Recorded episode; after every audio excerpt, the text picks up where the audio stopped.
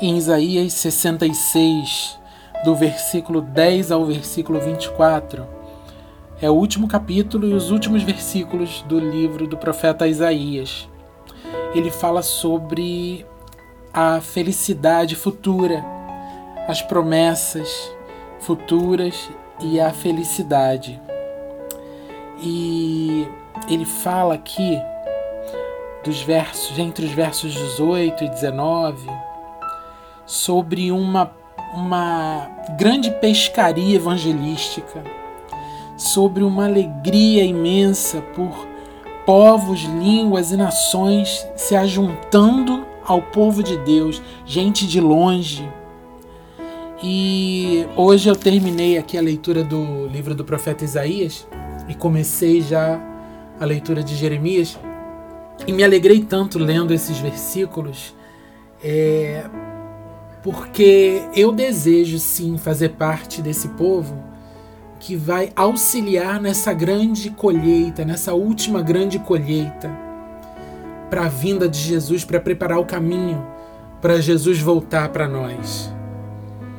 E no versículo 10, ele começa dizendo assim: Regozijai-vos juntamente com Jerusalém e alegrai-vos por ela, vós todos os, que a amais, exultai com ela, todos os que por ela pranteastes. Então, se um dia houve pranto, se um dia houve luto, se hoje você está passando por pranto, por luto, pode começar a se alegrar porque a promessa é de vitória no final.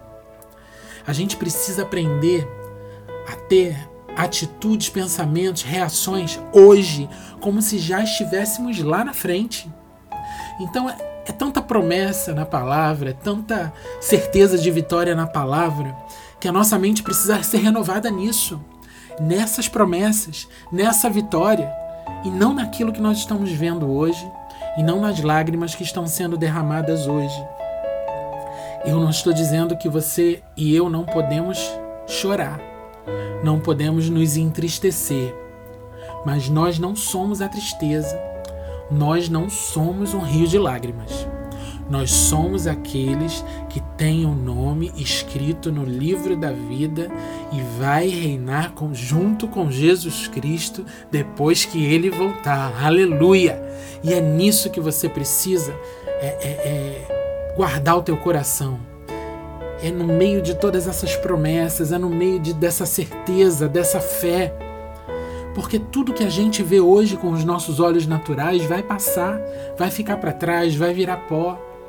O dinheiro entra, o dinheiro sai, o dinheiro, a, nossa conta enche de dinheiro, ela, e o dinheiro acaba, não é assim?